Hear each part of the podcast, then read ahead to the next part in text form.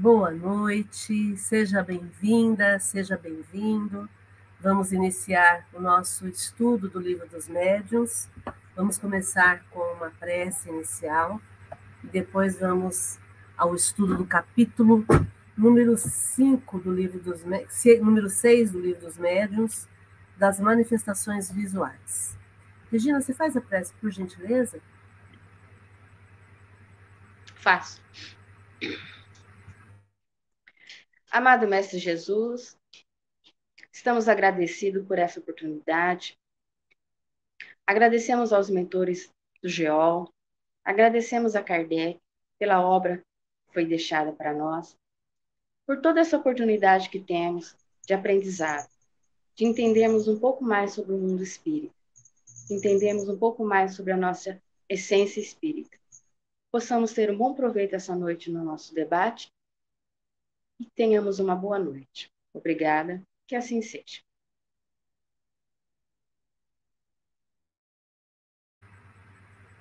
Muito bem, nós estamos estudando as manifestações visuais através do livro dos médiuns, e aí estamos entendendo que os espíritos podem se tornar visíveis. Nós já lemos do primeiro parágrafo ao décimo quinto parágrafo, então os espíritos podem tornar-se visíveis. É, sobretudo durante o sono, né? Porque no, no, momento do sono é como se nós enxergássemos os dois mundos. Enxergamos o mundo físico e enxergamos o mundo espiritual também. É, eles podem ser espíritos inferiores ou superiores, isso tanto faz. É, todos podem se manifestar, mas nem todos têm a permissão para se manifestar. O objetivo dessa possibilidade da gente ver os espíritos, ela pode ser um objetivo bom ou um objetivo mau. Se for um objetivo mau, é para nos experimentar naquela situação.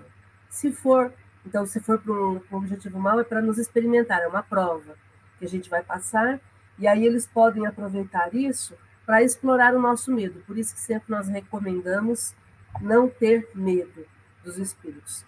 Se for uma aparição com fim bom, é para consolar, para matar as saudades, para dar conselhos e às vezes até pedir algum tipo de, de apoio. Né? Só um momento. Aí depois a gente está recapitulando lá o, o, no capítulo 6, o item 7. É, os espíritos eles não são o tempo todo perceptíveis por nós, porque o nosso foco é estarmos vivendo a vida material e eles então têm que nos deixar entregues a nós mesmos, né? Se nós soubéssemos que o tempo todo eles, estão ali do nosso lado, isso nos impediria de viver a nossa vida com mais espontaneidade. E quando eles não aparecem o tempo todo, embora a gente saiba que eles estão ali o tempo todo do nosso lado, a gente vive como se não estivessem, né? Daí, depois, no oitavo, ele vai dizer que é, essa percepção da vida do, dos espíritos, essa visualização dos espíritos, é uma prova de que eles continuam vivos depois de mortos. É, quanto mais a gente se aproxima da natureza espiritual, mais facilmente a gente enxerga o mundo espiritual. Então, quanto mais eu me depuro, mais eu percebo o mundo espiritual. E e a visão do espírito em si, ela não é, é ela não é um perigo pela visão, ela é um perigo pelo tipo de, de influência que esse espírito exige, é. A visão do espírito em si não é um problema. O perigo está no tipo de influência que esse espírito é, consegue ter sobre mim. É aí que está que mora o perigo se eu sou muito influenciável, se eu fico com muito medo, é, se eu me assusto com essa situação, aí ele pode manipular isso para infernizar a minha vida. Imaginem, né? Se eu demonstro que aquilo me abala e ele quer me abalar, ele quer se vingar, ele quer de alguma forma me atrapalhar, ele vai incentivar esse tipo de coisa. Depois, lá na décima primeira, é, ele pergunta se eu posso ter uma, uma, uma conversa com o espírito que aparece para mim, ele, os espíritos respondem sim. É, eu posso, inclusive, perguntar o que ele deseja. E se se tratar de um espírito infeliz e sofredor, a minha compaixão vai ser fundamental para que eu possa ampará-lo, né? E aí, se esse espírito pode responder à conversa que eu tenho com ele, pode, às vezes até com voz articulada. Na décima segunda, sobre o, a aparência dos espíritos, eles não têm asas, né? Eles só aparecem de uma maneira que eles possam impressionar as pessoas que estão vendo. Depois, na décima terceira, é, as pessoas que vemos em sonhos, se a gente, se as pessoas que a gente vê em sonhos sempre têm o mesmo aspecto que elas tinham quando eram encarnadas, sim, para serem reconhecidas, né? Na décima quarta, ele pergunta se os espíritos poderiam tomar a aparência. Deixa eu fechar o microfone aqui da Adriana. Na décima quarta, é, se os espíritos zombeteiros poderiam tomar a aparência de alguém conhecido, é só para nos induzir ao erro. É, isso pode acontecer se, se for permitido, é, e para se divertirem às nossas custas. Mas tem situações em que eles são impedidos. E a décima quinta, que a gente já leu também, é, ele fala sobre o pensamento sendo uma forma de evocação dos, desses espíritos, é, quando eu penso em alguém, ele vai aparecer para mim, né? É, e às vezes a gente nem está pensando em alguém e aquele, aquele espírito aparece, como é que é isso, né? E, e a resposta dos espíritos, é, os espíritos nem sempre podem manifestar-se visualmente, visivelmente, ao desejo que a gente tem de vê-los é, pode dar-se que Hobbes tenha isso, causas independentes da vontade deles. Às vezes até eles querem aparecer, mas eles não controlam isso. Também é uma prova para quem está vivenciando essa situação, é, porque aí eu desejo veementemente ver alguém e aquilo não acontece. Então eu preciso é uma passar por essa prova de não ter o meu desejo atendido. Né? Depois, no comentário de Kardec, ele vai falar um pouquinho sobre fato de que as pessoas às vezes lançam essas aparições como se fossem alucinações. Mas uma coisa que vai contra isso é o fato de que muitas visões são de espíritos que a gente nem estava pensando.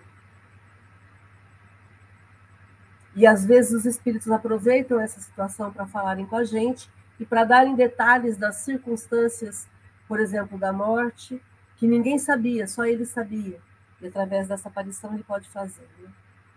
Então, isso aí foi um apanhado bem geral que a gente fez do, do, do, que a gente leu até aqui sobre as manifestações visuais, e agora a gente vai continuar da 16 em diante.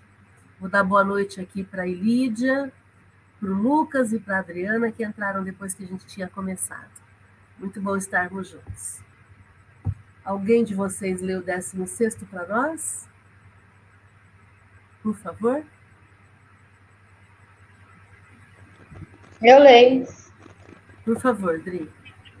Décimo sexto. Serão devidos à ação de certos espíritos alguns efeitos que se consideram como fenômenos naturais? Nos dias que correm, abundam fatos dessa ordem, fatos que não percebeis, porque neles não pensais, mas que com um pouco de reflexão se vos tornariam patentes. Nota de Erasto. Não atribuais aos espíritos o que é obra do homem, mas crede na influência deles, oculta, constante, a criar em torno de vós mil circunstâncias, mil incidentes necessários ao cumprimento do vosso, dos vossos atos, da vossa existência.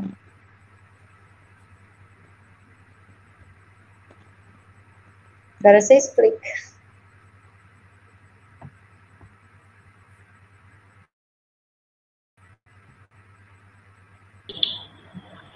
Márcio. Você leu a décima, décima não, acho que você, você leu o parágrafo errado, né?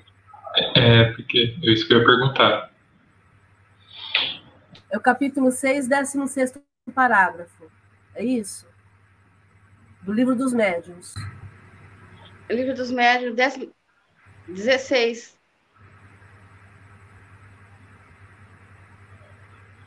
Adriana? Então, não é o 16? É, é. mas tá diferente. Tá diferente, tá muito diferente. Peraí. Capítulo 6. Hã? 16 parágrafo. Bom, leia então que só se é. O que aqui tem? 16, 17? Mas você está nas manifestações visuais, Adriana? Não. Não, está na física, desculpa. Ah, tá. Eu posso ler, então, 16. Vai lá. Por que certas visões são mais frequentes no estado de enfermidade? Também ocorre no estado de saúde perfeita, mas na enfermidade os laços materiais estão frouxos. A fraqueza do corpo dá mais liberdade ao espírito, que entra mais facilmente em comunicação com os outros espíritos. É, pergunta simples, resposta simples, né? Não tem nem muito o que desenvolver. É tão comum a gente ouvir as pessoas relatarem que as pessoas no, no leito de morte acabam por se comunicaram, ver parentes que já desencarnaram e tudo mais, e a explicação é essa, que a gente está na, na, na, enfermidade, os laços com o corpo físico estão mais soltos, né? Então fica mais fácil do espírito entrar em contato com a realidade do plano espiritual. Do mesmo jeito que uma pessoa mais é, forte fisicamente, ela vai ter mais condições de carregar um peso. Vocês estão me ouvindo? O som tá bom? Tá. Então, o corpo físico é que vai fazer essa influência. E aí, então, um corpo adoecido com os laços mais frouxos, ele vai conseguir enxergar melhor o mundo espiritual. Né? Comentário, gente. Dri, achou aí? Legal. Tudo bem até aí? É muito comum as pessoas que estão doentes, é, principalmente nos casos de doenças terminais, elas sonharem com parentes já desencarnados, elas começam a enxergar o mundo espiritual com mais nitidez. E se elas têm é, lucidez mental, se elas não estão com demência, com Alzheimer, elas conseguem, inclusive, relatar isso é dizer, ah, essa noite eu estive com o seu avô, com a sua avó, com o tio, que já morreu faz muito tempo. Então, eles conseguem perceber melhor o mundo espiritual por conta desse afrouxamento dos laços. Né? Da mesma forma, quanto mais materializada eu estou, quanto mais a minha mentalidade é material, menos eu vou enxergar o mundo espiritual. Então, é como se eu ficasse é, tapada, né? Eu enxergo, eu não consigo ver a minha volta porque eu fico contaminada pela matéria. A matéria é tóxica. Não sei se vocês sabem disso, mas é um, uma percepção bem interessante. Né? A, matéria, a, a, a matéria ela intoxica. Né? A gente vê isso, muito isso em filme, né? A pessoa faz um roubo, por exemplo, e aí de repente aquilo cresce aos olhos dela. E aí ela imediatamente começa a ser encantada pela matéria. Uma outra forma da gente ver isso também, esse encantamento da matéria, é o no Senhor dos Anéis, o My Precious, né? Vocês lembram do Smeagol, né? Que é um personagem que quando ele vê o anel, ele fica completamente fora de si. Então é, é uma representação bastante correta do fascínio que a matéria exerce sobre as pessoas.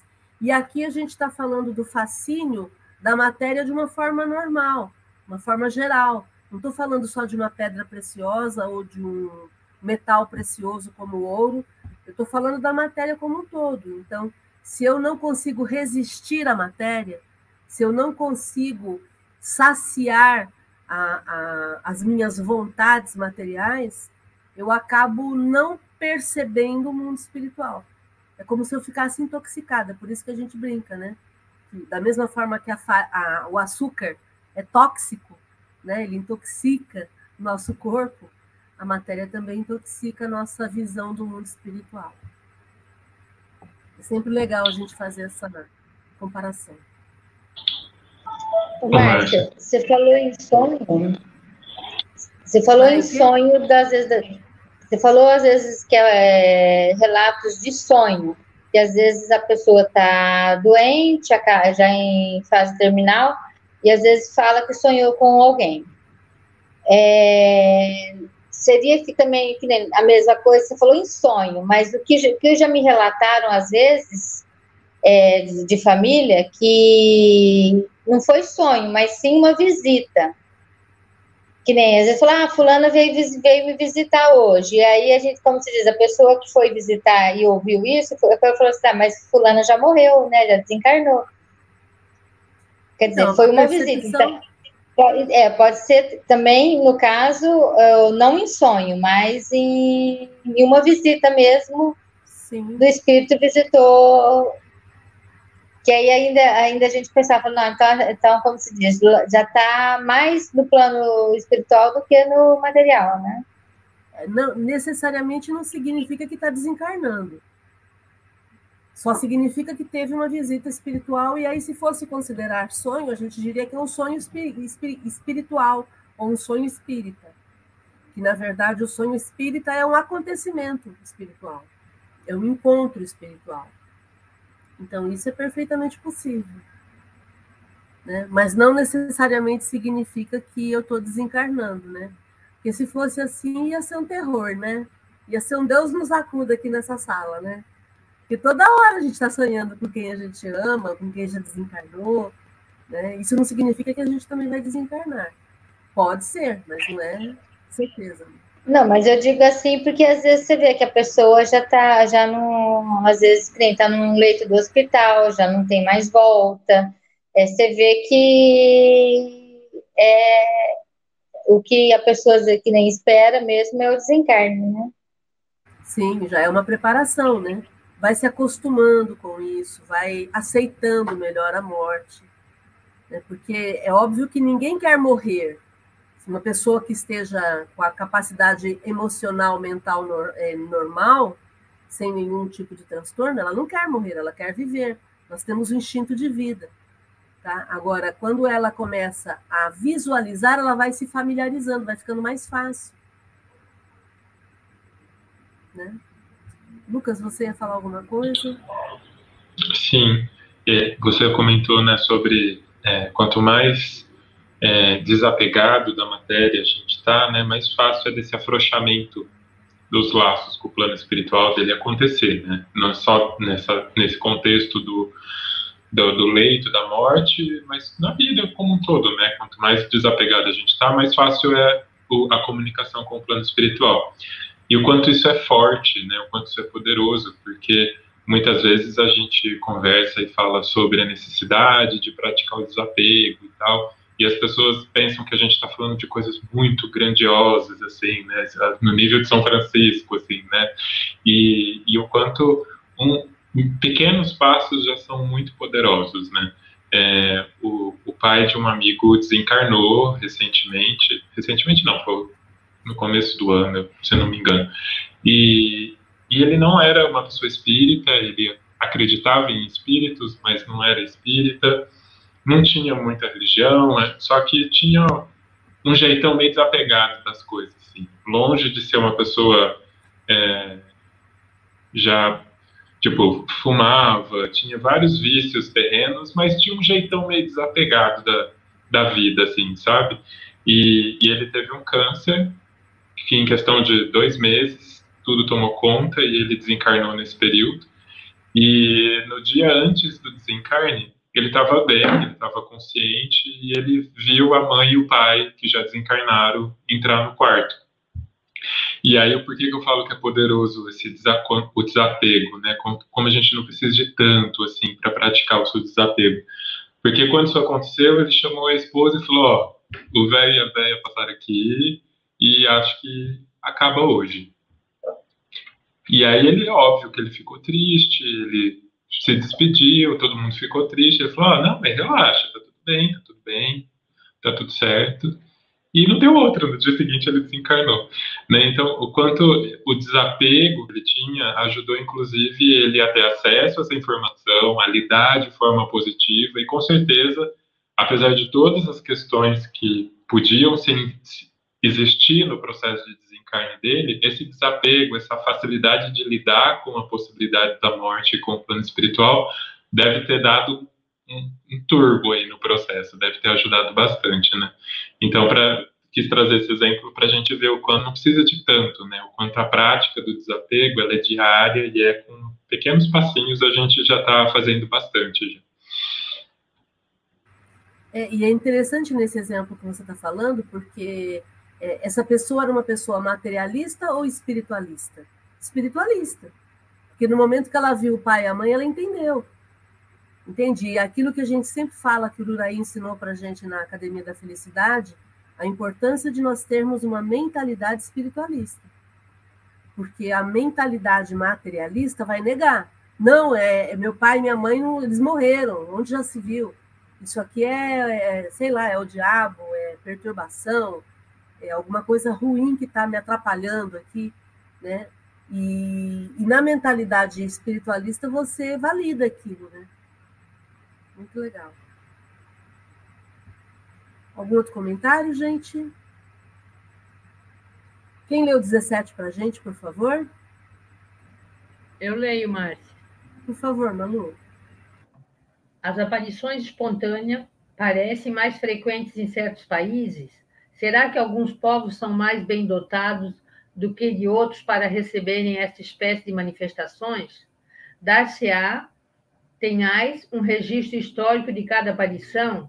As aparições, como os ruídos e todas as manifestações, produzem-se igualmente em todos os pontos da Terra. Apresentam, porém, características distintas, de conformidade com o povo em cujo seio se verificam. Nuns, por exemplo, onde o uso da escrita está pouco espalhado, não há médios escreventes. Noutros abundam os médios desta natureza. Entre outros, observam-se mais os ruídos e os movimentos do que as manifestações inteligentes, por serem esta menos apreciadas e procuradas. Agora você explica?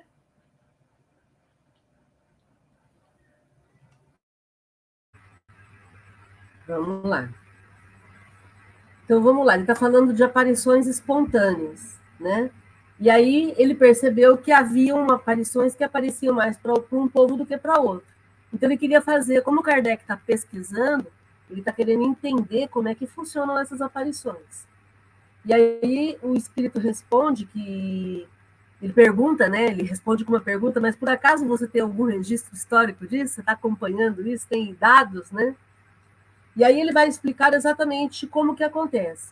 Então, as aparições, como os ruídos e todas as manifestações, elas acontecem em todos os lugares da Terra. Agora, se o povo tem mais desenvolvido a escrita, por exemplo, a capacidade de, de comunicação escrita, então vai ser assim. Se é mais. Ah, é, se, tem, se, se, um povo tem mais a escrita mais estabelecida, vai ter mais médios que escrevem. Então, vai ser pela escrita. E aí observam-se mais os ruídos e movimentos do que as, as manifestações inteligentes, se em outros grupos os médiums são de outra natureza, né?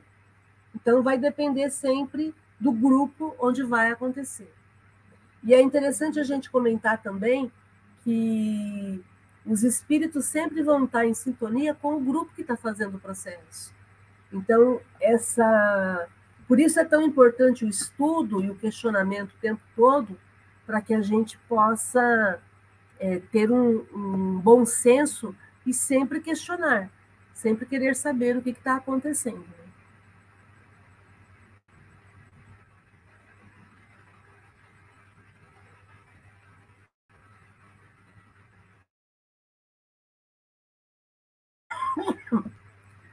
Gente, eu vou comentar aqui da, na internet, quero dar boa noite para Helenilda, lá de Salvador, para o Helder, que está lá na Austrália.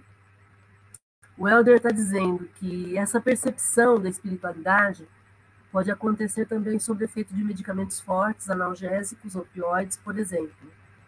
Ano passado fui internado com dores nas costas, tomei muita medicação para dor, estava me sentindo bem por causa dos remédios potentes, mas já no limiar do sono, quando percebi que as pessoas que via passar pela porta, indo e vindo, não eram pessoas com corpo orgânico, pois percebi que havia uma pequena distância na parte inferior.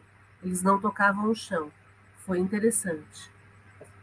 Se não fosse por esse detalhe, por mim, eles, não, eles iam passar como pessoas do hospital, visitantes ou trabalhadores. Exatamente. Sobre o efeito de certos analgésicos, a gente entra no que nós chamamos de estado alterado de consciência, porque nós podemos é, vivenciar vários níveis de consciência. E aí nós, é, por efeito dos analgésicos ou de algum opioide, é, essas medicações alteram o funcionamento do nosso sistema nervoso e aí a gente começa a perceber coisas que não perceberíamos sem esse efeito, né? E isso é muito relatado em, em, em livros, em filmes. Né? Quantas pessoas vêm quando estão internadas, vem entrar alguém, fazer um socorro, e aí no dia seguinte elas querem conversar com aquela enfermeira que cuidou durante a noite e a enfermeira não existe. Né? Quantas vezes nós vemos isso? É, e, e, vamos lembrar que em hospitais é um lugar onde com certeza isso vai acontecer. Se o hospital é um lugar de socorro físico, também é um lugar de socorro espiritual, porque muitos desencarnam e não percebem, continuam achando que estão lá. Né? Muitos precisam desse momento do amparo para descarnarem, porque a gente, a gente sabe que desencarnar é uma coisa, descarnar é outra. Desencarnar é quando a gente tem aquela situação do corpo morrer. Mas o descarnar é quando eu saio do corpo depois que meu corpo morreu. Então, o descarnar, ele muitas vezes precisa do amparo, do apoio. Como nós vimos no. Foi no livro Voltei, né, Regina? Que nós vimos que o Frederico Figner tem dificuldade para se desligar do corpo, e aí o Bezerra de Menezes leva ele para a praia, né? Isso, foi no Voltei e no livro No Limite da, Nas da loucura, da loucura. As Fronteiras da Loucura também tem um episódio. Um episódio. Que é da, da moça. Isso. Então, os espíritos auxiliam nesse processo de descarnar, né, de desligamento do corpo físico. E a gente está sempre vibrando e torcendo para que todos nós possamos descarnar naturalmente. Sabe quando você está andando, andando, andando, andando, e de repente você continua andando e teu corpo tomba?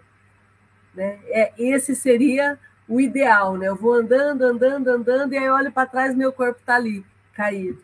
Né? Esse seria, essa seria a situação ideal.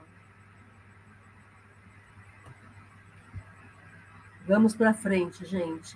Dar boa noite aqui para a Bruna Batista, que também está aqui com a gente. Seja bem-vinda, Bruna. Alguém leu 18, por favor?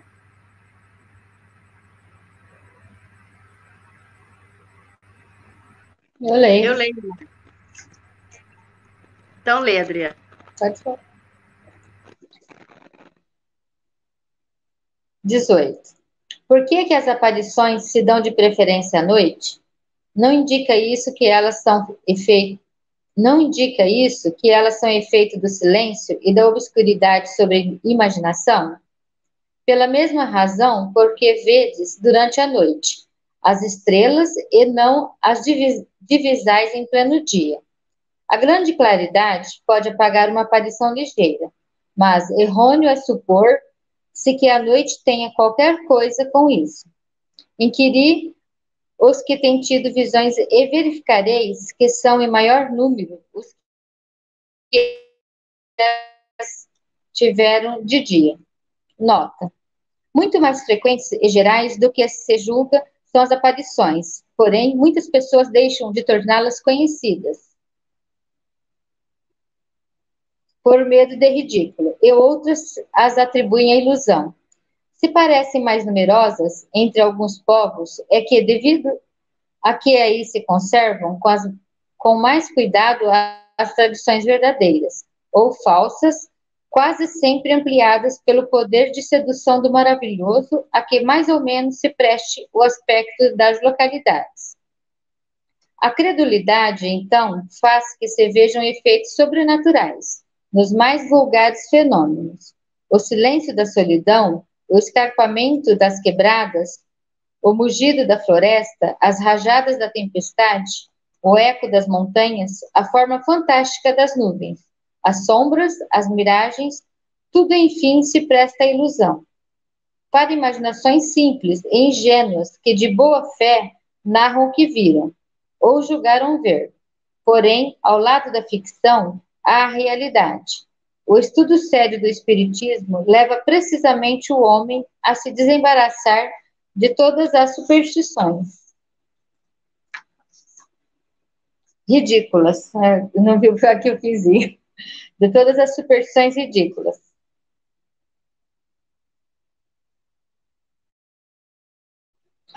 Te dou a palavra então, agora. então, as aparições precisam de silêncio e de escuro para acontecer? Não necessariamente. Ah, mas por que, que a gente apaga a luz no centro espírita? Né? Para aumentar a concentração. A gente poderia fazer a reunião com a luz acesa? Claro que sim. Tanto que uma reunião que aconteça durante o dia, mesmo que você apague a luz, se tem vitrô, janela, vai entrar claridade. Então, a, a, a aparição em si, ela é melhor para ser vista no escuro, e, portanto, à noite, né, que é o maior escuro que a gente tem, só por conta do fato de ser mais visível, mas não como condição necessária para que a aparição aconteça. É que as pessoas adoram é, inventar regras, né? Então, aí tem que ser no escuro, tem que ser no silêncio. E aí, na nota, Kardec coloca que elas são muito mais frequentes e muito mais gerais durante o dia. Mas as pessoas, por medo do ridículo ou por conta de atribuir a ilusão, não divulgam isso, né? E aí fica essa coisa misteriosa do silêncio e do escuro para poder acontecer, né? Daí também ele fala que existem tradições em alguns povos que falam dessas aparições, mas o Kardec chama atenção para o fato de que muitas dessas aparições são falsas. Então, por exemplo, as pessoas veem sobrenatural em tudo. Aí tem um silêncio absurdo da solidão. Então, você está sozinho no meio do mato, naquele silêncio você começa a ouvir um barulho. Você está vendo lá o escarpamento das quebradas, quer dizer, você está numa montanha que de repente quebra, assim, né? E aí vai, vai descendo e aí você começa a imaginar que está vendo, está vendo, está ouvindo, está vendo alguma visão ou está ouvindo algum som, né? O mugido da floresta, o som da tempestade, né? As rajadas de vento, o eco das montanhas. A gente olha, tem pessoas que olham para as nuvens e veem formatos, né? As miragens, que é aquilo que você acha que existe e não existe. Tudo isso podem ser ilusões podem ser é, ilusões para pessoas simples e ingênuas que têm muita imaginação. Então a pessoa acaba. Quem nunca foi para uma fazenda e lá na fazenda, no escuro, olhando para o breu, ouviu contar uma história de, de fantasma, de aparição, né? No, no meio, num sítio, ou numa fazenda, ou num rancho, num lugar escuro. Quem nunca teve esse tipo de situação? E se a pessoa é impressionável, se ela é simples de entendimento, se ela é ingênua, ela acredita. Então, eu achei, eu até grifei isso aqui, que o estudo sério do Espiritismo leva precisamente o homem a, des, a se desembaraçar de todas as superstições ridículas. Ridículas por quê? Porque não tem fundamento, não tem base. E são superstições porque não são fatos. São crenças que as pessoas criaram. Então, são crenças falsas. São fake news.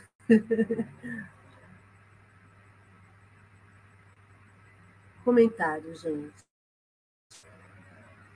Fake, fake news espirituais, né? Vamos pensar assim. Só eu que tive acesso a histórias assim, gente, fantasmagóricas. Vocês nunca foram, foram desse tipo? Vocês sempre foram gente séria?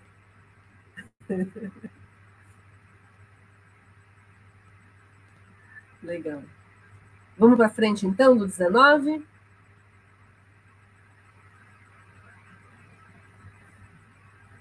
Regina, quer ler? Lei 19.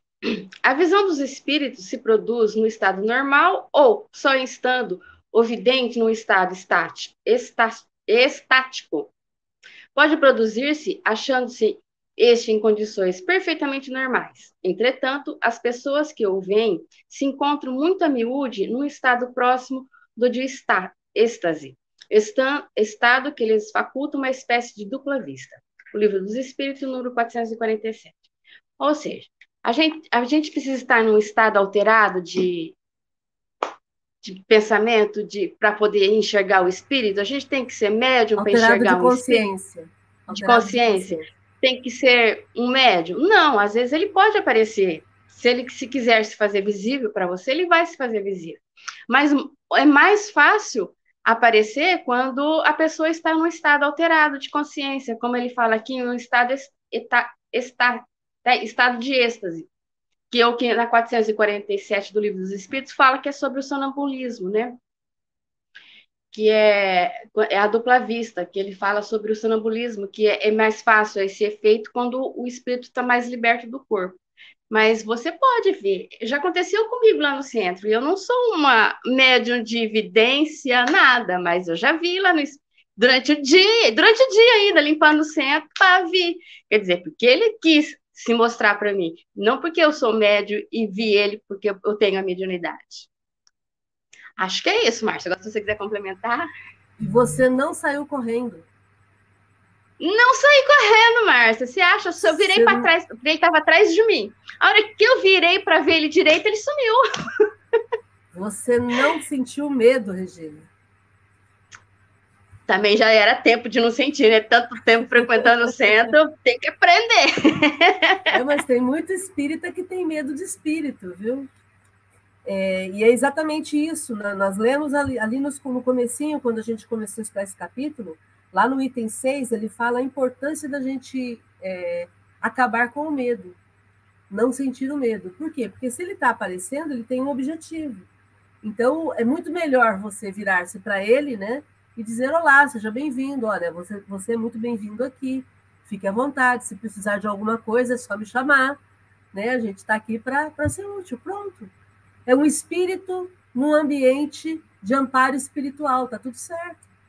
Né? E o engraçado, você... Marco, é que à noite, aí teve a reunião mediúnica, ele deu comunicação. Aí ele falou que ele teve lá durante o dia. Tá. Que ele foi lá para conhecer o ambiente para depois ele, ele participar do estudo. E ele apareceu ele é lá. Ele é espírito, mas não é bobo, né? Então ele foi ver o ambiente não, primeiro. Ele foi conhecer o ambiente primeiro. Exatamente isso. Da mesma forma que no hospital a gente tende a encontrar doentes, no centro espírita, a gente tende a encontrar espíritos. E se eles quiserem, eles podem se fazer visíveis. Né? Muito legal esse testemunho, Rê. Vamos ao vigésimo agora. Os que vêm os espíritos. Antes, Márcia, deixa eu só fazer um comentário. Oi. É, quando, época atrás, quando estava em reforma o Geol também, um tempo atrás, teve um pedreiro que estava trabalhando ele ouvia, ele não via os espíritos, só que ele ouvia. O que, que ele fazia? Ele levava o, o, o celular dele com o foninho para ficar ouvindo música, para não escutar. só que ele não tinha medo. Ele sabia que era, só que ele punha os foninhos para não ficar ouvindo. Esperto ele, hein? Márcia, antes de você for para o 20, deixa eu fazer uma pergunta, não sei se ela se tem a claro. ver.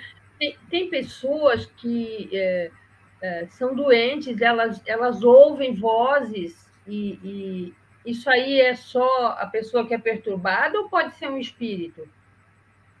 É que no transtorno mental existe na esquizofrenia, por exemplo, as alucinações que podem ser visuais ou auditivas.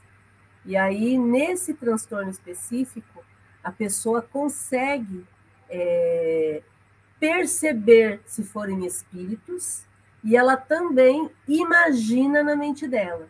Mas aí é um transtorno, entendeu? Então, se ela, além de ter o transtorno, quando ela imagina, se ela também tem percepção mediúnica, ela também vai ver e vai ouvir. entendeu? Então é um caso mais específico.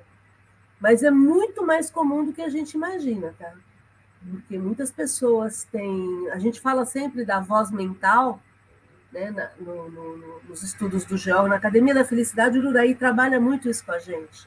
A importância do controle da voz mental, porque é na nossa voz mental que os espíritos falam. É na nossa voz mental que eles entram sem a gente perceber. E aí eles falam o que eles querem, como se fosse a gente pensando. Entendeu? É diferente nesse caso que a Regina falou. Esse caso que a Regina falou, a pessoa tinha a, a nítida percepção de que era alguém que estava falando fora dela. Tá? É, então, aqui a, a Deixa eu tirar esse geol aqui da cara da Lídia, que agora é que eu vi, Lídia. Pronto. É, então, a, a pessoa é, até tem percepção, ela consegue identificar quando é ela, fala, é ela que está ouvindo e é alguém longe dela falando. Agora, na, na, alucinação, é dentro da cabeça da pessoa e pode ser uma, uma, um transtorno, pode ser uma doença, que é a esquizofrenia, pode ser uma criação dela. Ok? Nice. E, e complementando, Oi, Malu, e aí a gente pode fazer a pergunta, né? Mas então como é que a gente vai saber quando é mediunidade e quando é transtorno mental? Né? Por isso que a gente sempre bate na tecla de primeiro a ciência. Primeiro a gente vai no médico, primeiro a gente vai no psiquiatra, vai no psicólogo. Se depois de tudo isso, depois do remédio, continua acontecendo, aí a gente procura o centro espírita. O que as pessoas normalmente fazem é achar que primeiro é espiritual, né? E aí muitas vezes acabam não se cuidando, não se tratando. Ok? Vamos ao 20. Os que veem os espíritos veem-nos com os olhos. Então, quando a Regina viu o espírito, ela viu com os olhos da Regina, assim o julgam, mas na realidade é a alma quem vê. E o que o prova é que os podem ver com os olhos fechados. Então, é, aqui ele está colocando o fato da pessoa estar tá utilizando a dupla vista. No caso da Regina, ela não estava em êxtase, ela não estava entorpecida, ela não estava é, num, estado de dupla vista. E na dupla vista você está é, entorpecida, quase adormecida, e aí você está vendo os dois mundos ao mesmo tempo. Aquele exemplo que eu sempre mostro aqui, ó que é, deixa eu pegar aqui, na dupla vista, o que acontece é isso aqui, ó. Eu olho assim, ó. Eu estou olhando assim, deixa eu pôr retinho aqui. Aí. Eu estou olhando assim, eu vejo aqui o mundo físico e eu vejo aqui o mundo espiritual. Então, isso é a dupla vista. Estou quase dormindo, ou eu estou em êxtase, estou mediunizada, estou quase dormindo, e aí eu saio do meu corpo, não estou nem lá nem cá. Então, por isso é que eu consigo ver. A Regina não estava nesse estado. Eu espero que ela estivesse, como ela estava cuidando do GO, né, ela estava em, em, é, é, atenta, né? Ela estava desperta. Então, aí foi uma aparição realmente, né? Mas normalmente são aparições vagas, como ela falou. Quando ela virou para olhar, desapareceu. Então, é sempre pelo canto do olho que isso acontece, né? uma, uma aparição vaga. E, então, no caso da dupla vista, é com os olhos da alma, tá? Nesse caso que aconteceu com a Regina, é um misto, né, de, de olhos da alma, porque ela estava na casa espírita, fica mais é, impressionada por isso, e aí também é, o espírito quer se, quer, quis se, se mostrar, né, rapidamente. 21, quem lê para gente? Bom, deixa eu ler o 21, depois alguém lê o 22. Como pode o espírito fazer-se visível? O princípio é o mesmo de todas as manifestações. Reside nas propriedades do perispírito, que pode sofrer diversas modificações ao sabor do espírito. Então, para ele se mostrar, se fazer visível, é sempre uma, é uma, é uma equação química. Né? Ele vai misturar as propriedades do perispírito dele, que ele vai modificar, e aí ele vai utilizar também as propriedades já que estão ali no ambiente, para ser uma aparição mais visível, uma materialização, por exemplo. Tá? Agora, uma aparição rápida, aí é um processo mais rápido também, né? 22, gente. Alguém lê para nós? Posso ler. 22. O espírito, propriamente dito, pode se tornar visível ou não pode, senão com a ajuda do perispírito. No vosso estado material, os espíritos não podem se manifestar senão com a ajuda do seu envoltório semimaterial. É o intermediário através do qual age sobre os vossos sentidos. É sob este envoltório que eles aparecem, às vezes como uma forma humana e outras diversas, seja nos sonhos, seja mesmo no estado de vigília, tanto na luz como na obscuridade.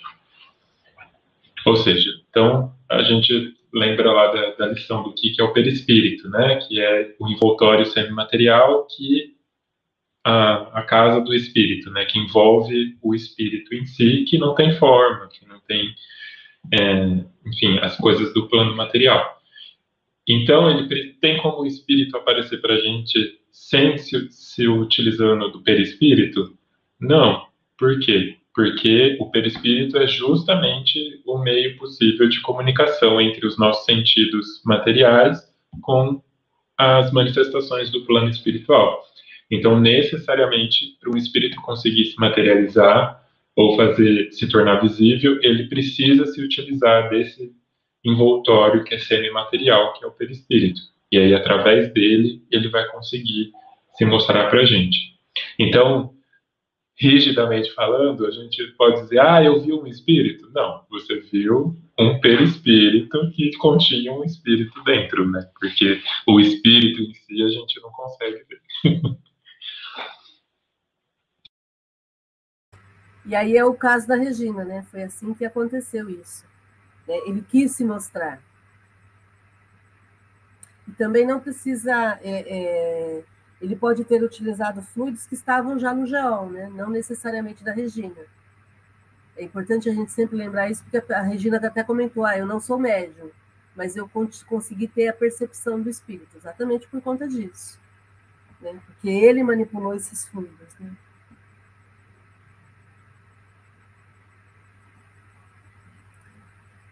Ok, gente? 23, vamos para frente. Alguém quer ler?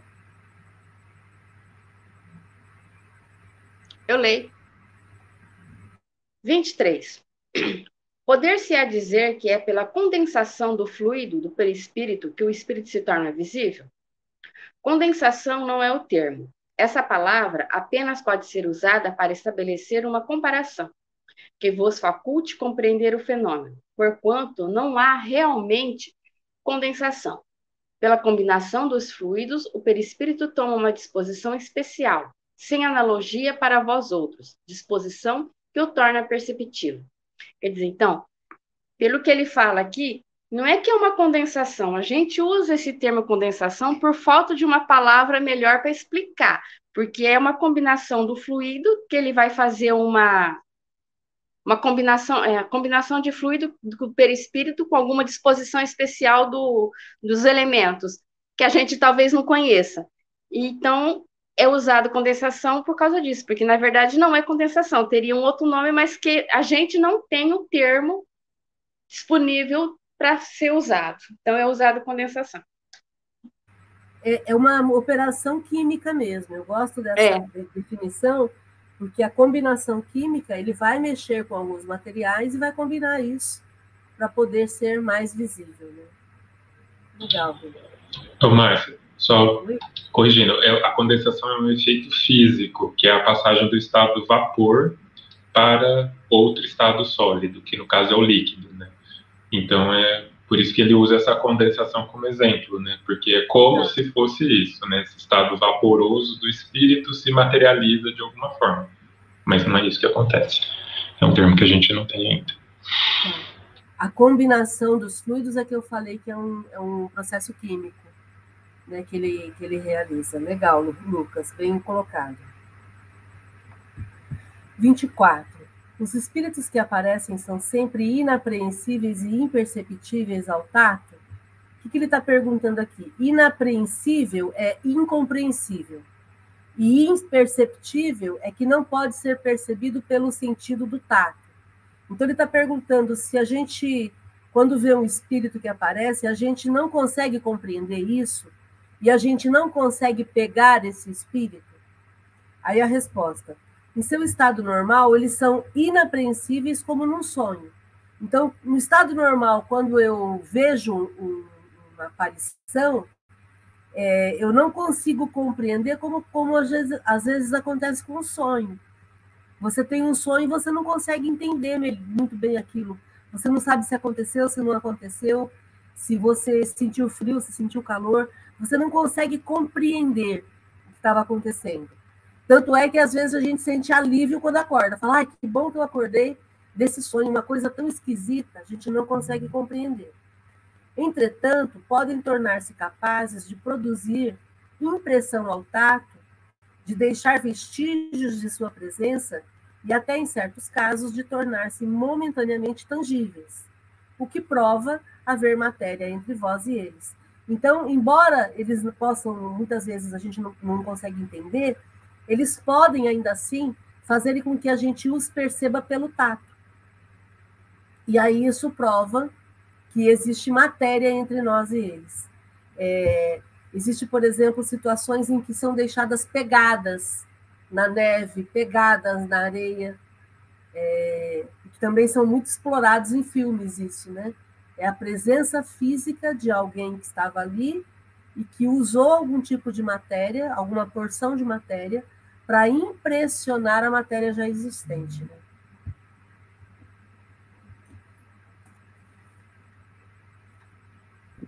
Tudo bem até aí, gente? Nos espelhos também, né? Quando nos eu tava espelhos. Bem, quando eu estava bem, assim, desequilibrada, né? A minha mediunidade, antes de eu começar a estudar, eu tinha muito, eu estava mais no mundo de lá do que de cá, que eu conversava mais com os desencarnados do que com os encarnados. E não conseguia é, diferir entre um e outro. E às vezes aparecia, escreviam no espelho para mim, e sabe? Quando eu vejo esses filmes, escreve Bu, aí eu lembro, não escreviam Bu para mim, mas escreviam outras coisas. E, e, e, quanto a essa percepção de chegar com os olhos e, ou, e ouvir com os ouvidos, realmente é com os olhos da alma, porque eu fechava, falava, eu não quero ouvir, não quero saber, não quero ver. Eu fechava o olho, eu ouvia mais, eu tapava o ouvido, eu escutava mais nítido ainda. Então, é, é tudo isso aí que já foi dito, né? E independia da tua vontade, porque o espírito queria provocar o fenômeno, né? Como a gente acabou de ler aqui.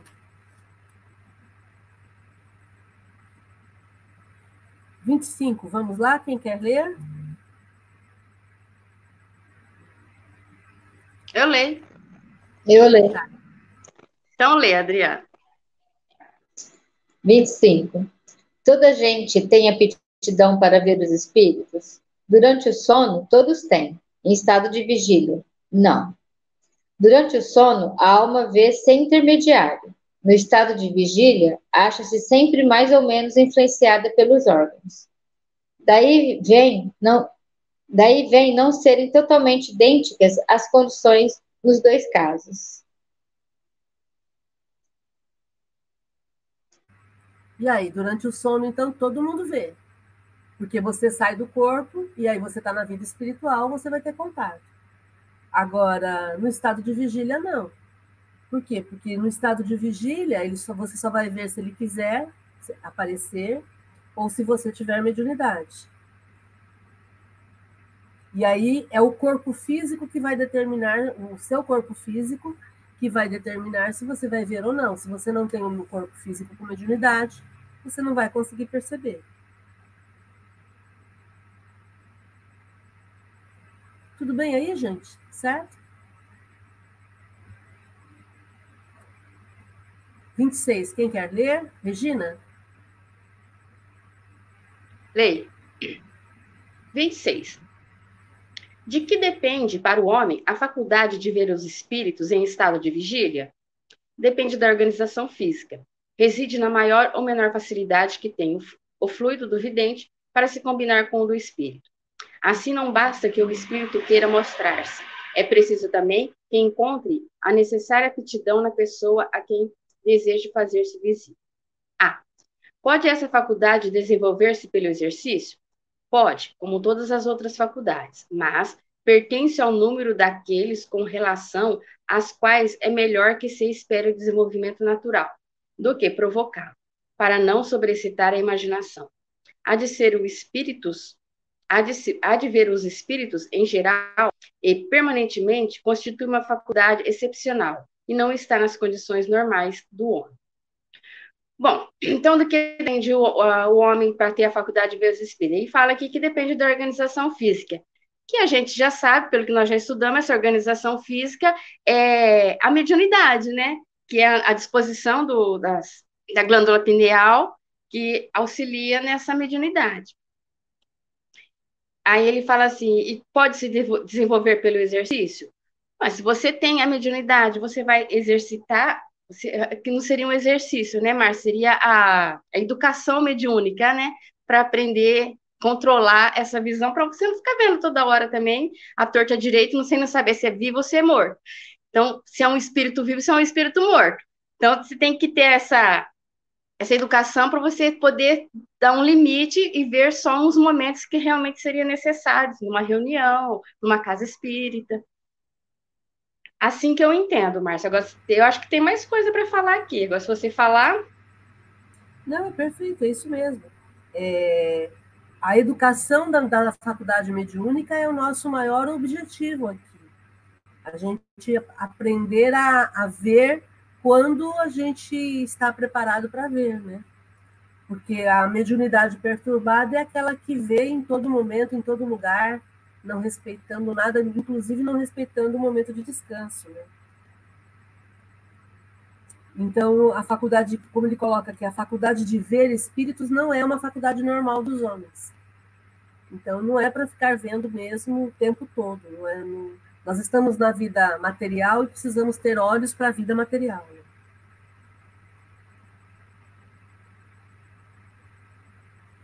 Muito bom. 27. Pode-se provocar a aparição dos espíritos? Isso algumas vezes é possível, porém muito raramente. A aparição é quase sempre espontânea. Para que alguém veja os espíritos, precisa ser dotado de uma faculdade especial. Então, é a evidência, como a gente já falou aí, a Regina comentou, e normalmente ela é espontânea. 28. Podem os espíritos tornar-se visíveis sob outra aparência que não a da forma humana? A, a humana é a, é a, forma normal.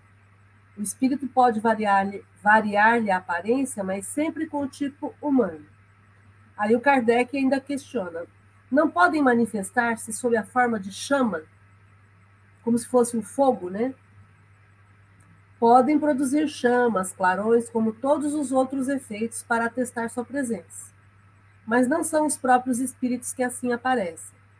A chama não passa muitas vezes de uma miragem ou de uma emanação do perispírito. Em todo caso, nunca é mais do que uma parcela deste. O perispírito não se mostra integralmente nas visões. Então, eles sempre vão se aparecer como com a forma humana e podem também aparecer como uma forma, como ele coloca aqui, como se fosse uma chama. Mas isso é excepcional e é mais uma forma, uma maneira de impressionar, né? De chamar atenção. É... Não é que o espírito tenha o formato de uma chama, né? É mais para chamar atenção mesmo. Aí na 29, ele vai dar um exemplo. Que se deve pensar da crença que atribui os fogos fatos à presença de almas ou espíritos? O fogo fato é uma aparição de luz que acontece normalmente em pântanos, em sepulturas, e ela sempre vai acontecer pela combustão dos gases que surgem com a decomposição do, dos produtos orgânicos. É, a matéria orgânica, quando ela se decompõe, ela solta gases, e esses gases às vezes entram em combustão. E aí esses fogos fatos, às, às vezes as pessoas percebiam isso em cemitérios, né? Diante das sepulturas, em pântanos, e aí ficavam imaginando se não eram espíritos que estavam aparecendo. Né? É, então, a resposta dos espíritos é, é superstição produzida pela ignorância, bem conhecida é a causa física dos fogos fáticos. Então, quando a gente entende que, na verdade, isso aí são gases em combustão, a gente para de acreditar que a, a chama é um espírito. Aí no item A, a chama azul, que segundo dizem apareceu sobre a cabeça de Sérvios Túlios, quando menino, é uma fábula ou foi real? O Sérvios Túlios ele foi um imperador de Roma, o rei de Roma, de 578 a.C. até 539 a.C. Ele reinou por 39 anos. E ele era um, uma pessoa de origem muito humilde, que depois ele acabou é, caindo nas graças da rainha, da esposa do rei de Roma, e, e aí ela acabou permitindo que ele se casasse com uma das filhas dela, e por isso ele, ele ascendeu ao poder quando o rei foi, quando ele morreu. É, e aí o Sérvios Túlios ele fez muitas é, mudanças importantes para o desenvolvimento de Roma. Então, é, essa luz que ele via, essa chama azul que havia na, na cabeça dele, provavelmente, agora ele vai, o espírito vai explicar, era real e produzida por um espírito familiar, que desse modo dava um aviso à mãe do menino. A mãe era médium vidente e ela percebeu uma irradiação do espírito protetor de seu filho. Assim como os médiuns escreventes não escrevem todos a mesma coisa, também nos médios videntes não é em todos do mesmo grau a vidência. Ao passo que aquela mãe viu apenas uma chama, outro médium teria podido ver o próprio corpo do espírito. Então, aí isso vai sempre depender da situação, né? Provavelmente era o protetor dos Sérvios Túlios que estava ali se mostrando para a mãe dele que era médium vidente. Aí a gente vai ler o 30. Alguém quer ver? Posso ler? 30. Os espíritos poderiam se apresentar sob a forma de animais? Pode ocorrer, mas são sempre espíritos muito inferiores que tomam essa aparência. Isso não seria, em todo caso, senão uma aparência momentânea, porque seria absurdo crer que um animal verdadeiro qualquer possa ser a encarnação de um espírito. Os animais são apenas animais e nenhuma outra coisa. Nota. Só a superstição pode fazer crer que certos animais são animados por espíritos. É necessário uma imaginação bem complacente ou muito impressionada para ver alguma coisa de sobrenatural nas circunstâncias um pouco bizarras nas quais algumas vezes eles se apresentam. Mas o medo faz ver o que não existe. O medo nem sempre é a fonte dessa ideia. Conhecemos um drama muito inteligente de resto que se afeiçoou uma dama, desculpa, conhecemos uma dama muito inteligente de resto, que se afeiçoou em excesso por um grande gato negro, porque o acreditava de uma natureza sobreanimal. Mas não havia jamais ouvido falar do espiritismo. Se o tivesse conhecido, lhe faria compreender o ridículo da causa de sua predileção, provando-lhe a impossibilidade de uma tal metamorfose.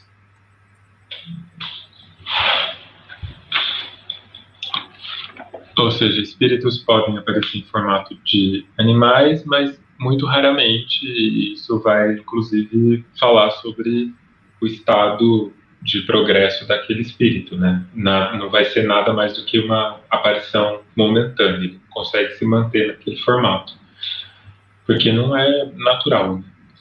E, e ele coloca aqui que animais são apenas animais e nenhuma outra coisa, né? São animais são espíritos que ainda não, não se individualizaram, né, Márcia? E, ainda estão seguindo no, no progresso aí da, do, do, do, processo espiritual. Então, são apenas espíritos em progresso, ainda não individualizados, como os dos seres humanos, já que podem apresentar formato, comunicação e etc. Então, animais nunca vão se comunicar espiritualmente, porque eles não são capazes ainda de fazer isso. Eles não têm um pensamento encadeado. Eles até têm. Alguns animais já têm um espírito individualizado, mas eles não podem se comunicar como a gente se comunica, né? É, embora muitos seres humanos também têm dificuldade para se comunicar, com dificuldade para amar, dificuldade para se comunicar, né? É, o importante aqui é a gente entender que muito do que nós vemos em filmes é pura superstição, pura alegoria. Né? O que a gente vê em filme de animais, é, por exemplo, filmes onde humanos reencarnam em animais, ou então anima, ou, ou, espíritos humanos entram dentro do corpo de um animal, como a gente vê no filme Possuído, né? O filme Possuído a gente sempre recomenda com Denzel Washington, porque ele explica bem esse processo da perturbação espiritual é, e da obsessão atuando nas pessoas à volta e, e provocando situações complicadas para quem está sendo perturbado por esses espíritos. Mas tem uma cena nesse filme que é absurda, que não vou contar o final do filme, né? Mas tem uma cena de, de ação de um espírito humano num animal que é impossível, como a gente está vendo aqui. Mas para Hollywood vale tudo, né? E aí, vamos em frente. Certo, gente? Interessante esse tema, né? Esse tópico. Legal. Agora a gente terminou esse item e vamos começar na próxima reunião os próximos itens e seguindo em frente, falando sobre as manifestações visuais. Algum comentário? É, eu tenho uma pergunta. Vamos. Assim, que nem nenhum espírito, um espírito poderia assim, os, é, é, agir sobre um animal para que ele pudesse, pudesse mandar alguma mensagem. É, ou atiçar, é, que aconteceu uma coisa meio estranha comigo, e, enfim, né? O que eu quero saber é assim, é que se, o, se a gente sente a presença de alguém, e, e esse alguém, esse, esse espírito, ele pode é, usar um animal para se comunicar com a gente, mas um animal da matéria para se comunicar com a gente, mais assim, mais certeiro, porque eu sou muito assim desconfiada, né? Então, é... ah, ou qualquer dia eu explico para vocês o que aconteceu, mas eu queria saber se na visão espírita isso é, é, é, é possível. É, não só atiçar, com... mas não, não assim atiçar, mas tipo assim, é, tipo, você faz uma. Eu fiz uma pergunta tal. E, e o animal. É um passarinho, um beija-flor que apareceu aqui, enfim. Aí eu fiz uma pergunta e é, perguntei, né? E aí veio a resposta através da atitude do animal. Aí eu fiz outra, a mesma coisa. Mas foi coisa assim agradável, não foi desagradável. Já aconteceu desagradáveis também, mas essa foi agradável. Então eu queria saber se é possível isso. É, Ou é se possível, foi coisa da minha imaginação, né? O que é possível é que os animais percebam a presença dos espíritos, isso é fato. Eles sempre percebem a, ação, a presença dos espíritos. Agora, uma comunicação desse tipo, eu, aí a gente teria que, que verificar isso com mais cuidado. Eu penso que é muito mais a minha imaginação do que a comunicação propriamente dita. Porque, por exemplo, eu tenho um gato, às vezes eu converso com ele, ele responde, mas eu não posso dizer que ele está entendendo o que eu estou falando. Eu estou me comunicando com ele, ele está reagindo à, minha comunicação. Então eu faço um barulho, ele faz um barulho. Mas até que ponto ele está querendo é, me comunicar alguma coisa? O meu gato, por exemplo, quando ele está com sede, ele mia de uma certa forma específica. Por quê? Porque ele tem um reflexo condicionado de que se ele miar, eu vou lá e vou abrir a torneira para ele tomar água. Então, é, na verdade, eles são é, adestrados, eles vão aprendendo. Né? Agora, um animal silvestre, um animal que não é adestrado, por exemplo, um beija-flor que chega, é, como não tem convivência com você, não tem como a gente é, afirmar, né? Ah, houve uma comunicação. Se para você faz bem acreditar que houve isso, é assim que eu entendo. Que seja. Ah, mas foi muita coincidência eu falar e, e ele, e ele fazer um canto e aí eu falar novamente, ele fazer outro. Pode até ser, mas aí é uma questão muito, muito subjetiva para a gente poder dizer. Né? O fato é que os animais percebem os espíritos, isso é um fato. Então, se você está num ambiente, um animal se assusta, um animal é, fica mais sensível olhando para um lugar sem parar, então ele está encanado com alguma coisa porque provavelmente ele está vendo alguma coisa. Isso pode acontecer. Agora, daí a comunicar ou a entender, a gente não tem como falar porque são seres diferentes, né? entendi. Fátima, e considerando também que a gente aprende aqui que os espíritos se comunicam com a gente sempre sobre a supervisão de espíritos mais progressos, mais esclarecidos, né? E que sempre precisa ter uma, uma intenção e um propósito por trás dessa comunicação. E considerando que você é uma médium desenvolvida, estudada, eles não usariam um beija-flor para falar diretamente com você, concorda?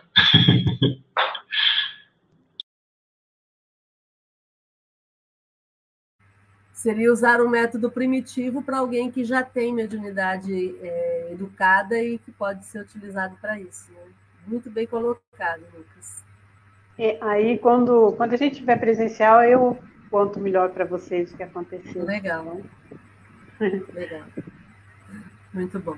É mais ou menos assim, o espírito não vai te telefonar se ele pode te mandar um WhatsApp, né?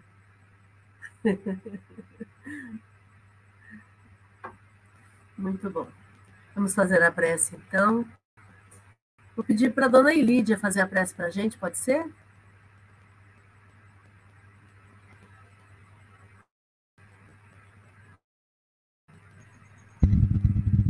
Pode sim. Jesus querido, benfeitor de nossas almas, que nos auxilia todos os dias, todas as horas de nossa vida Estamos neste momento com os nossos pensamentos ligados a todos os acontecimentos do universo e pedimos, Senhor, a todos os protetores, os mentores do GEOL, para que nos auxilie neste momento de transição que vive a Terra. Que Jesus nos abençoe e nos dê força para nós podermos com certeza, agir da melhor maneira possível, com muita calma, muita percepção, que Jesus nos auxilie, estejam sempre ao nosso lado, nosso anjo de guarda, nosso protetor espiritual, que nos auxilie neste momento que estamos passando. Não dizemos assim de momentos difíceis, mas momentos de escolhas que talvez nós mesmos escolhemos para nós. E agora nós temos o dever de prestar atenção e ser calmo nestas horas, que possamos com muito assim, muito discernimento entender o que está acontecendo. E Jesus nos dê força neste momento para que nós possamos atravessar este momento que estamos passando. Pedimos aos, aos mentores que nos auxiliem, que nos ilumina cada vez mais, que Jesus nos abençoe e nos dê força para todos nós, para progredirmos na escala de nossa vida. Que Jesus nos abençoe e nos ilumine. Gratidão, Jesus, gratidão, Kardec, pelos ensinamentos que sempre nos são úteis para nós todos. Obrigado, Senhor, obrigado, Jesus, por tudo. Que assim seja. Muito obrigado. E boa noite a todos. Gratidão. Fiquem bem, gente. Fiquem também. Tchau, gente. Boa noite.